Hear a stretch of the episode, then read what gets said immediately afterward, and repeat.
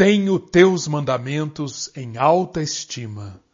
Ó, oh, como os amo! Saboreio cada bocado do teu conselho.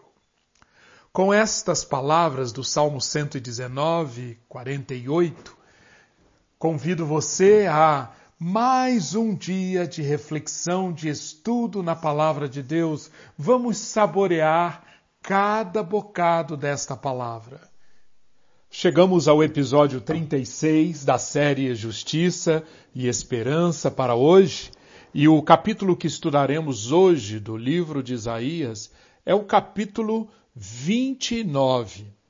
E o tema da nossa reflexão é Doutor Isaías e a cura de Ariel. Doutor Isaías e a cura de Ariel. E o nosso versículo foco é o versículo 16, que diz: Vocês viram as coisas pelo avesso, como se fosse possível imaginar que o oleiro é igual ao barro. Acaso o objeto formado pode dizer àquele que o formou: Ele não me fez? E o vaso poderá dizer do oleiro: Ele nada sabe? Ao longo desta sessão do livro de Isaías, que começou no capítulo 7, como já temos visto, ao longo desta sessão o profeta está confrontando-nos com a seguinte pergunta: Em quem vocês estão confiando? Em quem vocês estão colocando a sua esperança? Todos esses capítulos, do 7 ao 39, funcionam como um, um, um raio-x que o profeta Isaías está propondo ao povo para que ali, ali seja feita essa análise que responda essa pergunta: quem está recebendo a confiança? Em quem Israel está colocando a sua esperança? E aqui, no capítulo 29, o capítulo 29 é parte desse trabalho de raio-x que o profeta tem, que o profeta faz, para trazer à tona a, a, as fontes de confiança e de esperança de Israel. Nós vamos dividir esse capítulo 29 em três partes, usando a metáfora de, da medicina. Nós vamos imaginar Isaías como um médico, o doutor Isaías, e os habitantes de Jerusalém, o povo de Judá, como o paciente desse médico. O médico, quando ele lida com um paciente, tem três grandes etapas no trabalho do médico. Primeira, prognóstico. Segunda, diagnóstico.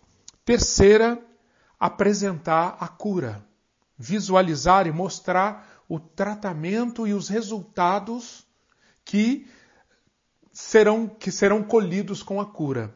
Se nós olharmos aqui nesse capítulo 29, nós encontramos esses três, essas três etapas no trabalho do doutor Isaías. A primeira parte, que vai dos versículos 1 a 8, Isaías está fazendo um prognóstico. A segunda parte, começando no capítulo 9, perdão, Começando no versículo 9, indo até o versículo 16, Isaías faz, o doutor Isaías faz um diagnóstico. E a terceira parte, dos versículos, entre os versículos 17 e 24, a cura é visualizada, os benefícios da cura são apresentados. Vamos então acompanhar o doutor Isaías nesse trabalho que ele está fazendo de propor um tratamento para Jerusalém, para o povo de Judá?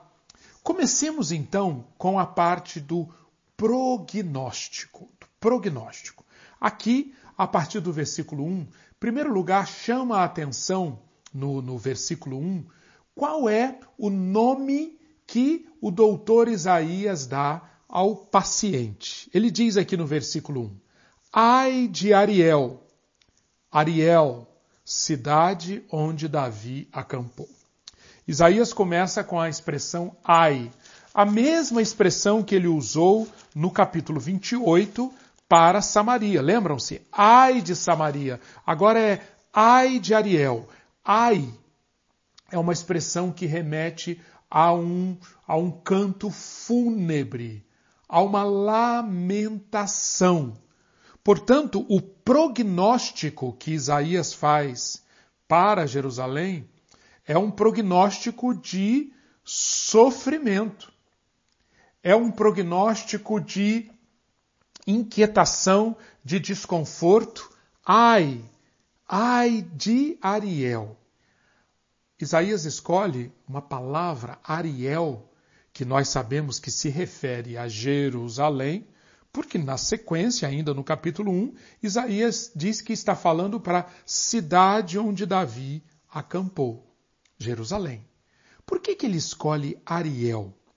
Essa palavra, esse termo Ariel, era um termo usado, ele é encontrado se referindo a uma porção do altar que ficava no templo lá de Jerusalém, conhecida como o coração do altar, ou seja, era o lugar para onde as ofertas eram levadas e queimadas como um sacrifício, como uma, um, um, um ato de, de, de adoração, de holocausto.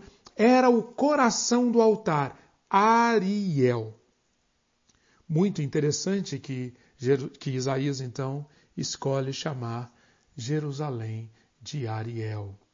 E, e, e, isso ganha mais realce quando nós vemos, continuando a ler o versículo 1, que Isaías está ali num clima de observação de uma festa. Vejam só, acrescentem, versículo 1, acrescentem ano a ano, deixem que as festas completem o seu ciclo. É quase como se nós pudéssemos imaginar Isaías ali na região do Templo de Jerusalém, as pessoas chegando por uma celebração. O calendário dos israelitas, o calendário anual, tinha várias festas. Numa dessas festas, encontramos o profeta Isaías em pé, enquanto as pessoas levavam as ofertas ali em Jerusalém. Isaías, então, diz que a, a, aquela cidade, aquela cidade, é chamada de Ariel. Isso é um prenúncio de que o que ele tem a falar é sobre sofrimento. Ou seja, o povo está vivendo sua vida. O povo está festejando.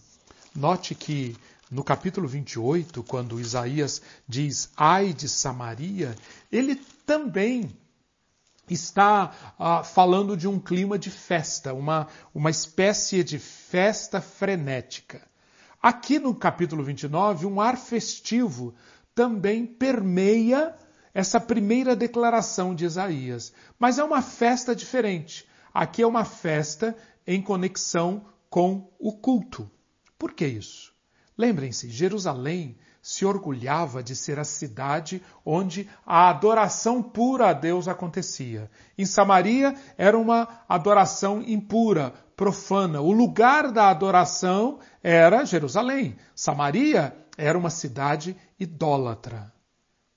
Mas Isaías está dizendo que, apesar de sim, Jerusalém ser a cidade escolhida por Deus, para a sua habitação, do templo ser o local da adoração, das ofertas estarem, estarem sendo apresentadas conforme o livro de Levítico, Isaías tem uma palavra de condenação para fazer a, Jerusalém. Por quê? Porque um culto puro não substitui um coração puro. E pelo que nós veremos, a, a, aquela, aquele culto, aquela religiosidade na realidade se transformou numa fonte de orgulho para Jerusalém e contribuiu para o que? Para a sua queda. E é isso que, que Isaías vai falar a partir do versículo 2. Porei Ariel em aperto, e haverá pranto e lamentação, e ela será para mim como Ariel. Jerusalém se transformará num lugar de fogo, numa lareira. Lembrem-se, Ariel era o lugar do altar onde as ofertas eram queimadas. Aqui está Isaías com a sua genialidade de usar figuras, figuras tão, tão fortes. Isaías está mostrando que Jerusalém será um Ariel, um lugar onde queimará o fogo da ira de Deus. Tudo parecia sólido, tudo parecia sólido. Deixem que as festas completem o seu ciclo, o seu ciclo, mas tudo se desmanchará. Por quê? Porque Ariel está doente. Ariel será colocada em aperto. O próprio Deus providenciará um sofrimento para Ariel, porque Ariel está doente e precisará ser tratada. Qual será esse tratamento? Isaías antevê, a partir do versículo 3, um cerco de Jerusalém, cerco que com certeza foi o cerco que os assírios fizeram. Vejam a figura que o profeta usa. Versículo 3: Acamparei ao redor de você, vou cercá-la de trincheiras e levantarei rampas de ataque contra você.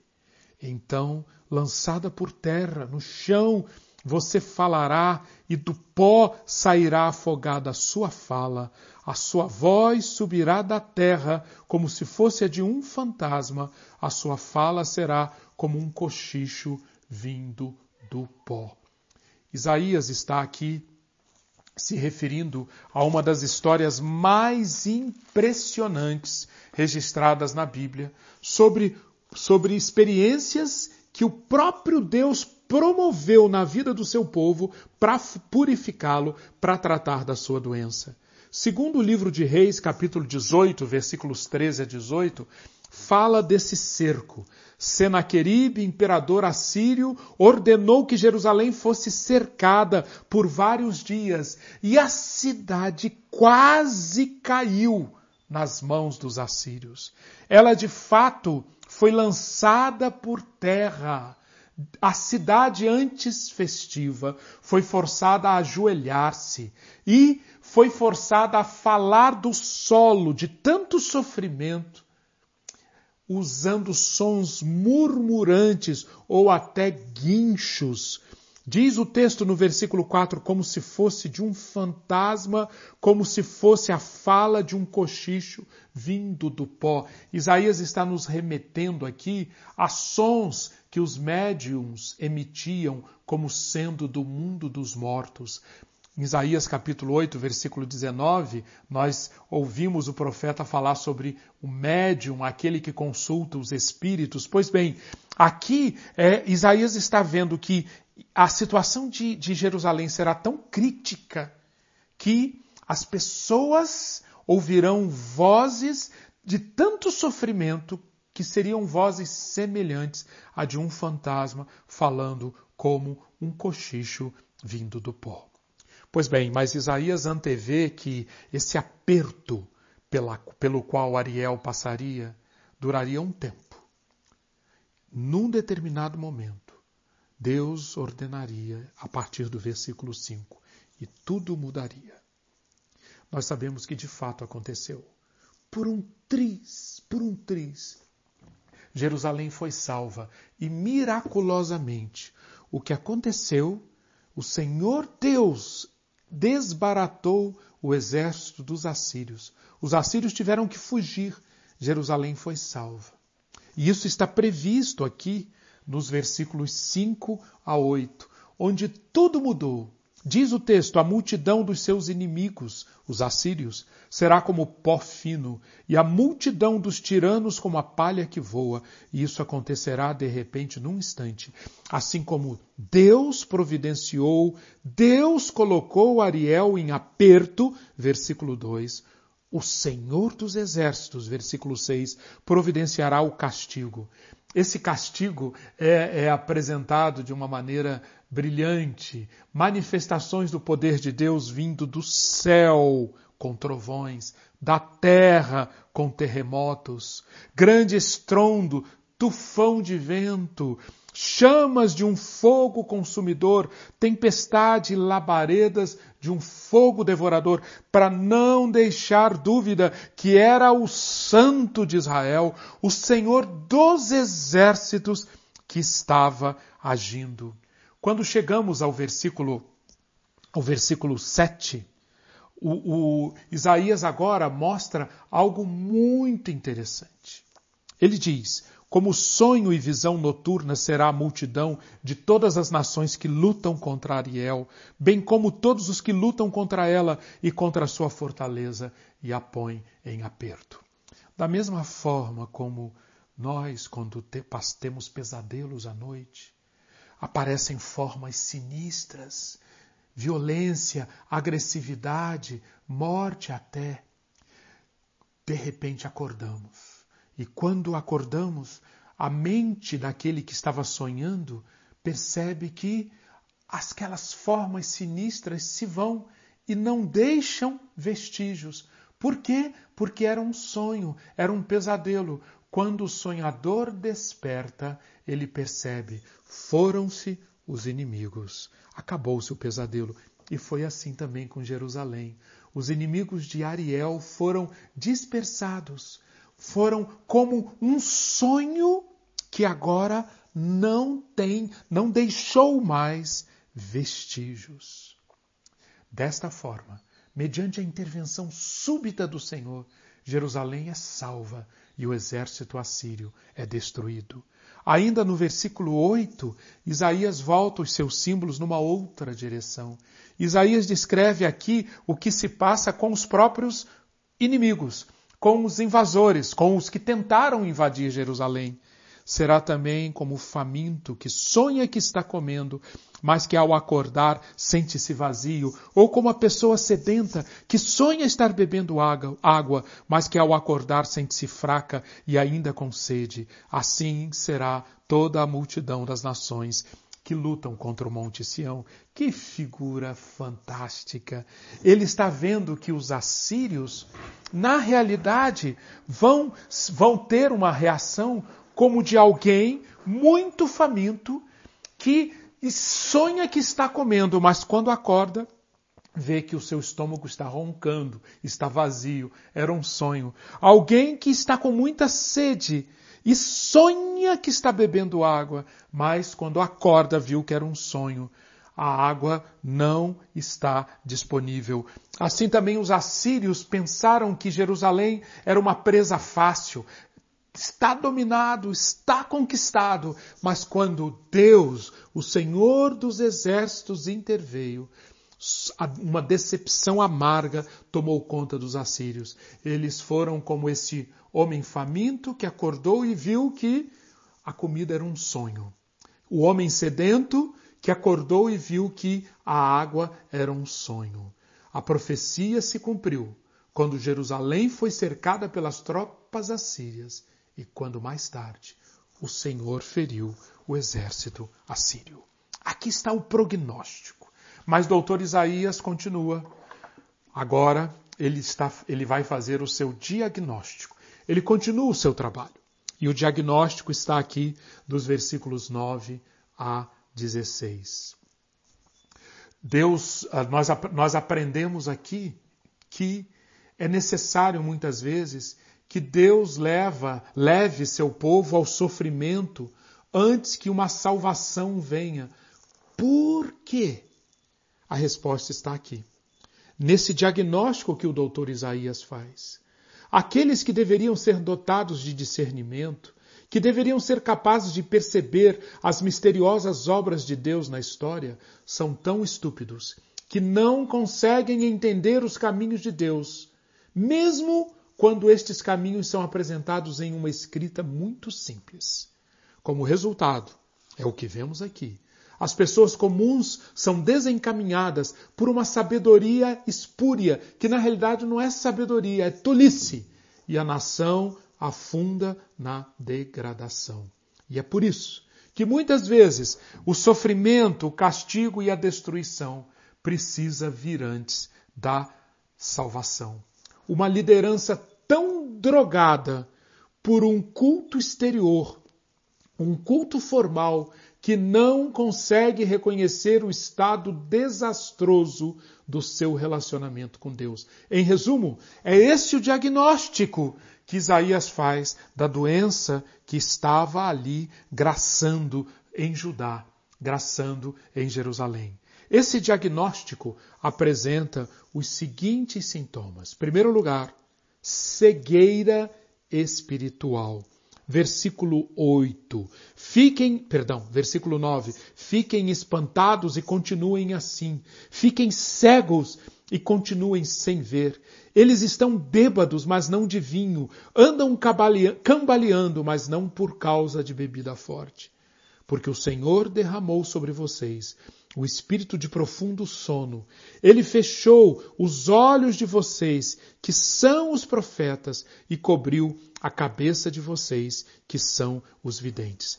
O Senhor Isaías está falando aqui primeiramente aos profetas, aos videntes, mas podemos ver que isto, essa situação dos profetas e dos videntes, dessa cegueira, se espalhou pela cidade, contagiou a cidade.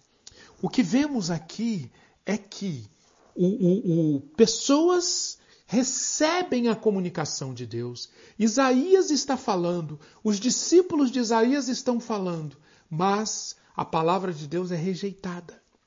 E quando essa rejeição acontece, essa incompreensão diante da palavra e da obra de Deus funciona como uma cegueira é uma cegueira espiritual que os impede de conhecer a Deus através da sua revelação em palavras e atos. Atenção, Deus se revela.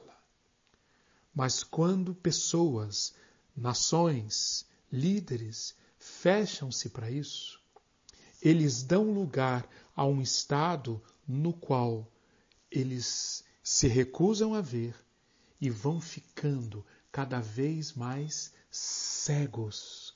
Eles cambaleiam, estão entorpecidos.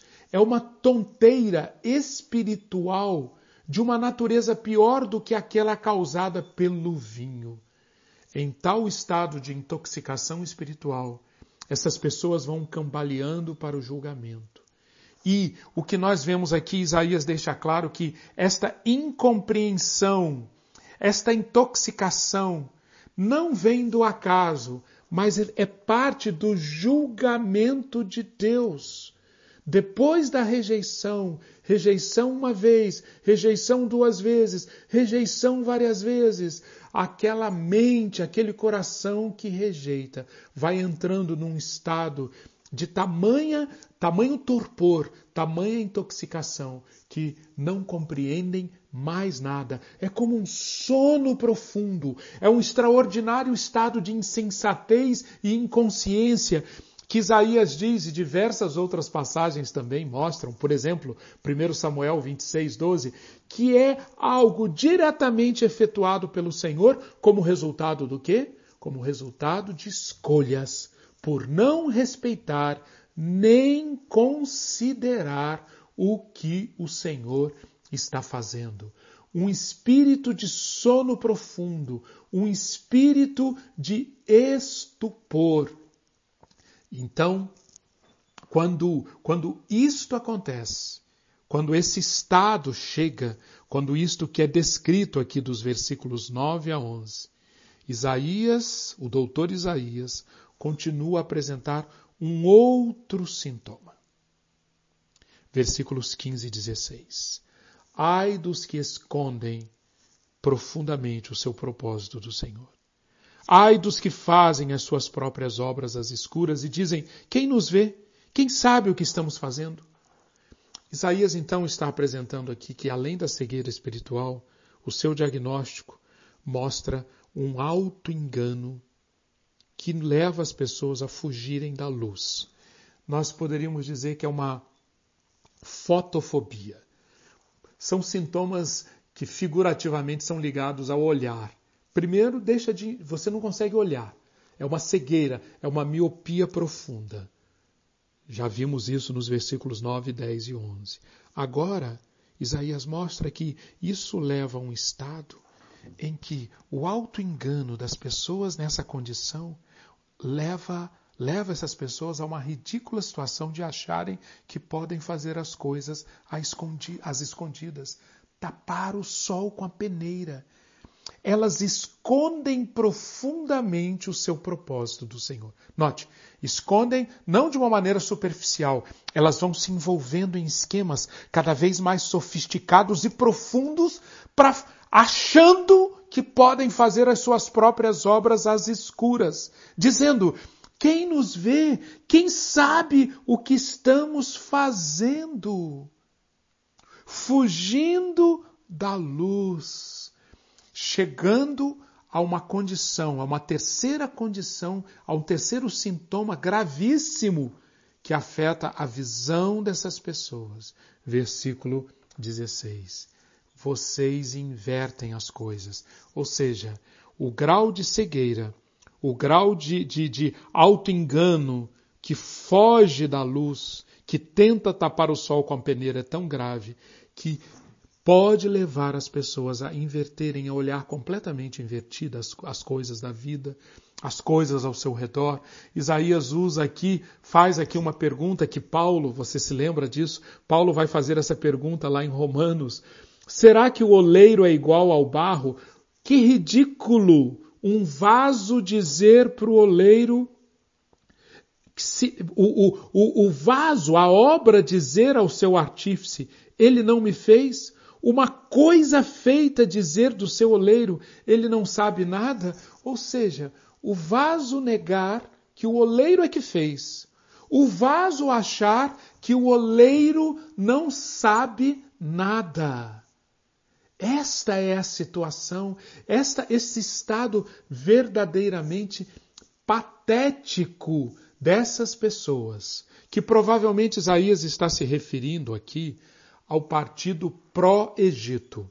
Havia na nobreza de Judá um grupo de pessoas pró-Egito que, nós já mencionamos isso, estavam fazendo alianças com o Egito, tentando com isso se proteger contra os assírios. Mas o problema não era a aliança em si, o problema era que, claramente, aquelas pessoas estavam colocando a sua confiança e a sua esperança no Egito. Era uma idolatria. Eles estavam negando a confiança e a esperança no Deus eterno e envolvendo-se numa política que teve muita influência, por sinal, sobre o rei Ezequias, o rei dessa época em que os assírios tentaram invadir Jerusalém. Pois bem, eles acharam esse partido pró-Egito, eles acharam que fazendo as coisas na surdina, eles estavam fazendo essas alianças escondidas de Deus e escondidas do profeta de Deus, do próprio Isaías, achando que Isaías não iria, não estaria sabendo disso. Vejam só, Isaías mostra com clareza: vocês estão tentando tapar o sol com a peneira. Deus me disse o que vocês estão fazendo, e para vocês a palavra do Senhor é ai. Ai dos que escondem profundamente o seu propósito. Ai dos que fazem as suas obras às escuras, dizendo quem nos vê. Será que vocês não percebem que vocês são o vaso e o Deus eterno é o oleiro? Que ridículo achar que o oleiro não sabe e que o oleiro não tem poder de fazer o que quer fazer, já que ele é o oleiro e vocês são os vasos. Mas, completando o seu diagnóstico, são quatro pontos: cegueira espiritual, auto-engano, achando que pode esconder as, esconder as ações do Senhor, visão invertida, olhando o mundo de cabeça para baixo, colocando-se no lugar do oleiro e achando que Deus é o vaso. Mas tem um quarto elemento aqui na doença de Jerusalém que o doutor Isaías enxerga. Qual é? É o elemento que está por detrás de todos os outros, que é a causa, raiz de toda a doença. Isaías diz aqui nos versículos 13 e 14. O, o, o Senhor disse: Este povo se aproxima de mim, e com a sua boca e com os seus lábios me honra, mas o seu coração está longe de mim, e o seu temor para comigo consiste só em mandamentos ensinados por homens. Isaías chegou ao X da questão. O seu coração está longe de mim. O seu coração está longe de mim.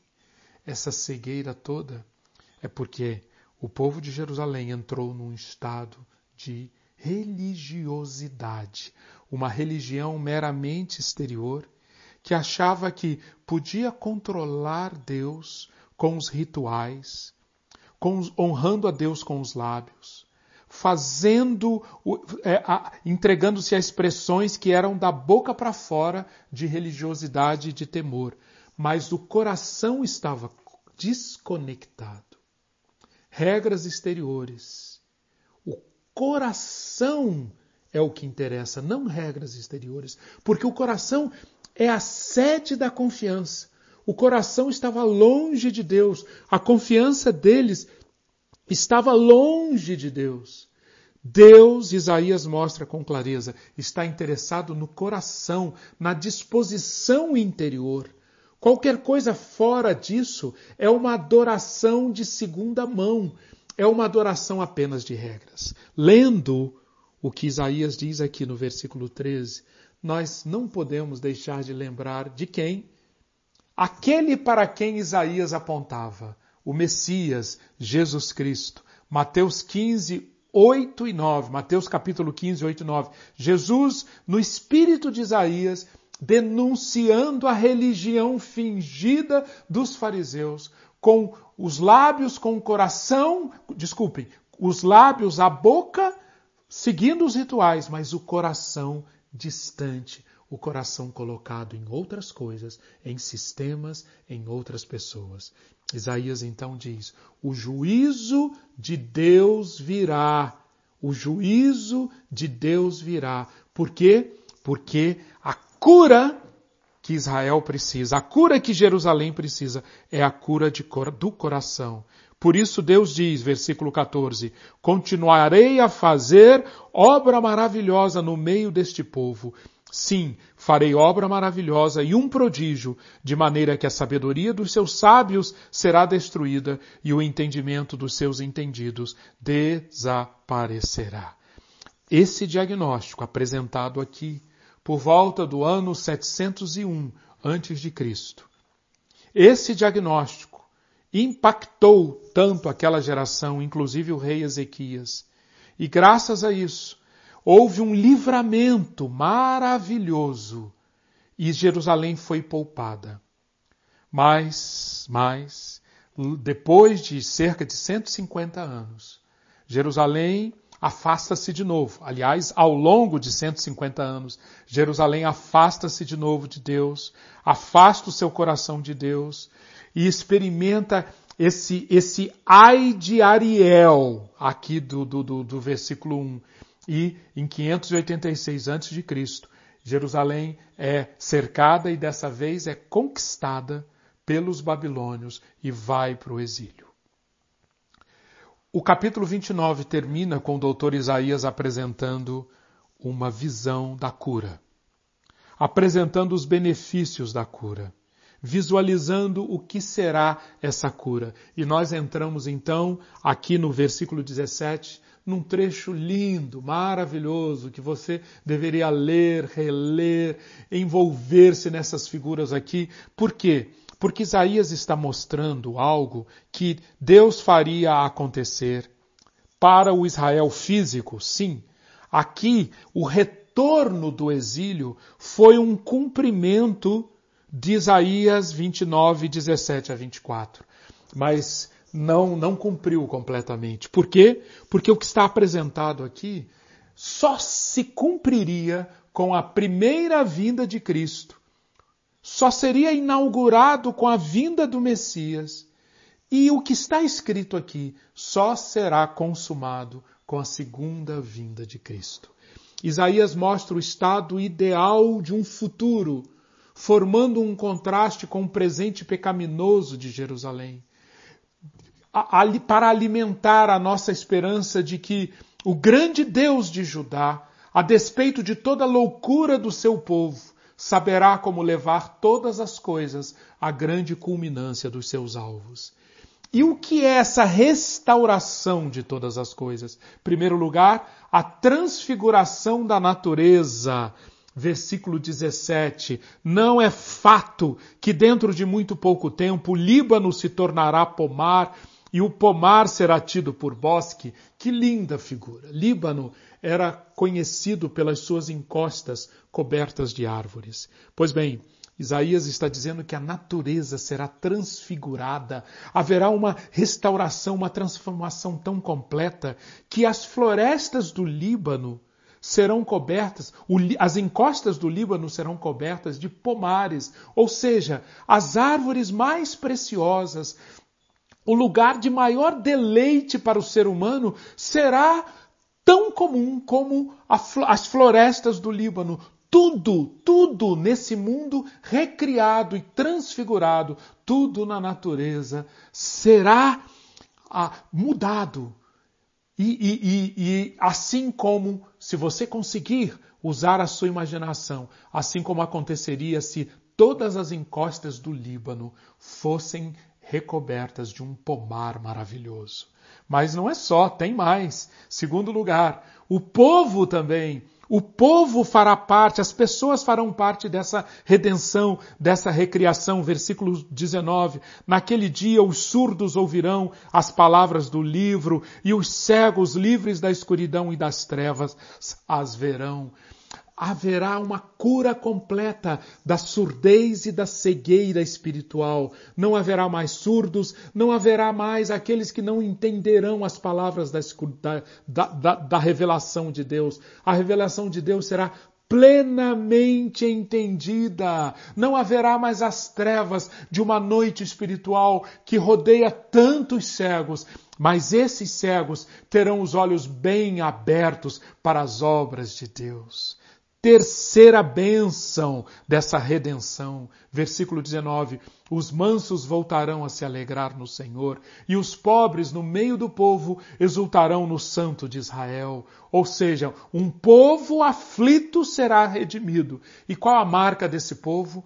Ele é pobre, ele é manso pobre, porque em sua aflição ele se curva diante do Senhor e espera na sua ajuda. Ele, ele, e ele é alegre, por quê? Porque ele sabe que a esperança se transformou na grande alegria pela presença do Senhor, o Santo de Israel. É claro que você também já deve ter percebido nessas palavras aqui do, dos versículos 18 e 19 o, o ministério de Jesus. Jesus curando os cegos, Jesus curando os surdos, Jesus livrando pessoas da escuridão, das trevas, Jesus dizendo que o reino de Deus é dos mansos, é dos pobres, e o reino de Deus, quem está nele é bem-aventurado, é alegre. Mateus capítulo 5. E tem um quarto elemento nessa redenção: os tiranos terão um castigo e serão eliminados. Versículo 20: O tirano será reduzido a nada, o zombador já não existirá, serão eliminados todos os que buscam o mal, o fim do poder dos opressores, tiranos, escarnecedores, zombadores, Todos os propensos a praticar o mal e a injustiça serão apartados para sempre dos mansos, dos pobres e dos que vão se alegrar no Senhor de eternidade a eternidade. O capítulo termina, versículos 22 a 24, com Isaías lembrando a promessa, reafirmando a promessa. Casa de Jacó, ou seja, descendentes de Abraão, olhem para isso. Um dia chegará quando você não será mais envergonhado, nem mais ficará pálido o seu rosto. Por quê? Porque as minhas obras serão vistas. E quando o meu povo vir essas obras, eles santificarão o meu nome e temerão o Deus de Israel. Eles verão a grande obra que o Senhor fez no meio deles, restaurando o seu povo e santificarão o nome do Santo de Jacó. O que é santificar o nome? É reconhecer e louvar a grandeza, a graça e a fidelidade pelas quais Deus os libertou. Eles ficarão, os remidos ficarão com santo temor desse Deus grande. Eles participarão de uma festa de louvor imensa. Mesmo aqueles que eram errantes no seu espírito, mesmo aqueles que murmuravam, agora o doutor Isaías diz, estarão curados, participando dessa festa de louvor. E é óbvio que isso foi direcionado aos descendentes físicos de Abraão? Claro que sim, mas é direcionado também aos descendentes espirituais de Abraão. A nós, a nós é prometido que a vergonha não existirá, o rosto pálido nunca mais existirá, e só existirá o quê? Os filhos de Deus vendo a obra das mãos dele, santificando o nome dele. Pai nosso que estás nos céus, santificado seja o teu nome. A oração que o Senhor ensinou. Sim, santificarão o santo de Jacó e temerão o Deus de Israel. O capítulo começou com um prognóstico. Ai de Ariel. E um capítulo, o capítulo termina com um, uma, uma mensagem de redenção, de libertação, de cura completa e definitiva. Alimentemo-nos, alimentemos o nosso coração com dessa esperança. Que essa esperança reforce a nossa confiança no Deus eterno e não confiemos em nada, em nada, em ninguém diferente do Deus eterno e que essa confiança faça o nosso coração estar sempre bem perto do Senhor, sempre com o coração perto dele e com isso estaremos sendo curados da cegueira espiritual, do alto engano que foge da luz, da visão invertida. Estaremos curado, curados participando da vida de Deus. Que esta seja a realidade do seu dia, da sua vida, da sua semana. Que a graça e a paz do Senhor o acompanhem. Amém.